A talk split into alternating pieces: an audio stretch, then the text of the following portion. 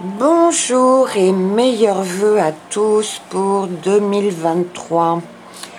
Alors, euh, j'ai intitulé cet épisode Perspective sur 2023 parce que euh, je pense que vous avez noté que dans mon école, on ne fait guère de prévisionnel dans la mesure où il s'agit d'une astrologie euh, évolutive et non pas déterministe et prédictive. Parce qu'en réalité, lorsqu'on est astrologue, la seule chose qui soit réellement prédictible, et ça je l'ai déjà dit, on fait des prévisions dans toutes les sciences sur la base de nos connaissances tout simplement. Et donc n'importe qui ayant euh, les éphémérides de l'année sous les yeux pourra vous dire que par exemple Jupiter entre en bélier, qu'il est euh, que Saturne est toujours en verso, idem pour Uranus qui est toujours en taureau, Neptune en poisson, c'est-à-dire qu'au niveau des planètes lentes qui bougent très lentement, il n'y a pas grand changement. Hein.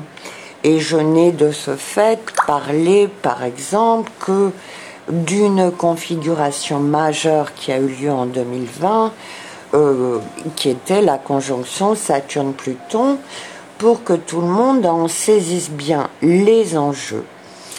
Car ce sont les enjeux bien plus que les positions planétaires qui sont importantes à connaître.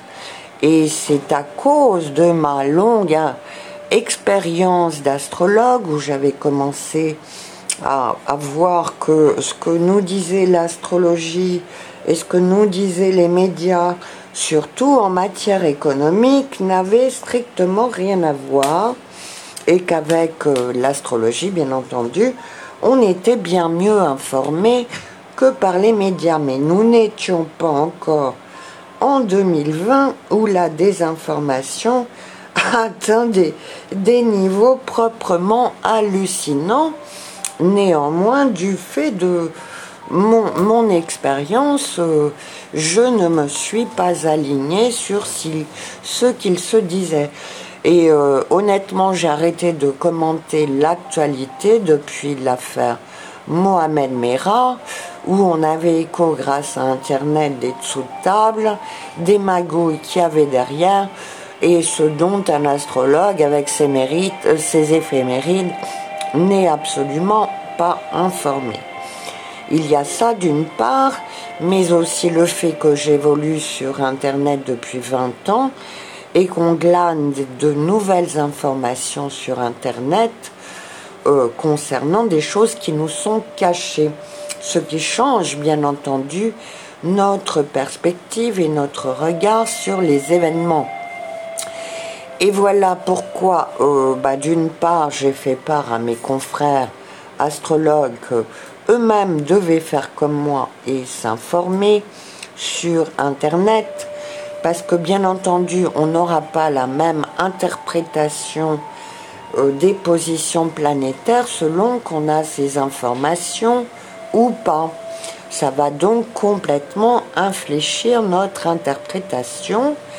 Et j'étais très fâchée après les astrologues alignés sur la propagande, prétendant que tout irait mieux avec la vaccination, alors que lorsqu'on était bien informé, on devait absolument dissuader de se faire vacciner car on connaissait le danger. Ce que j'ai fait euh, dans mon PDF chrono, euh, coronavirus chronique d'une crise annoncée euh, que j'ai voulu publier sur les Kindle d'Amazon et qui ont été censurés. Mais lorsqu'on sait la vérité, ça aurait été vraiment non-assistance à personne en danger que de ne pas la faire savoir autant que faire se peut, ce qui bien sûr me met en but à une censure, euh, puisque tous les 10 heures de vérité euh, du web ont affaire à cette censure malheureusement.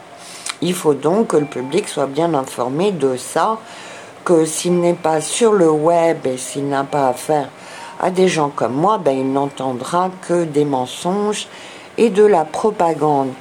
Donc je n'ai qu'une chose à dire en ce qui concerne l'année 2023, puisque nous sommes en réalité dans un combat spirituel, eh bien je vous souhaite à tous d'accéder à la lumière en vous informant, vous réinformant. Mon blog sert à ça notamment. Et parce qu'il faut être guidé maintenant sur Internet, étant donné la censure, euh, tout le monde ne sait pas où aller pêcher la bonne information.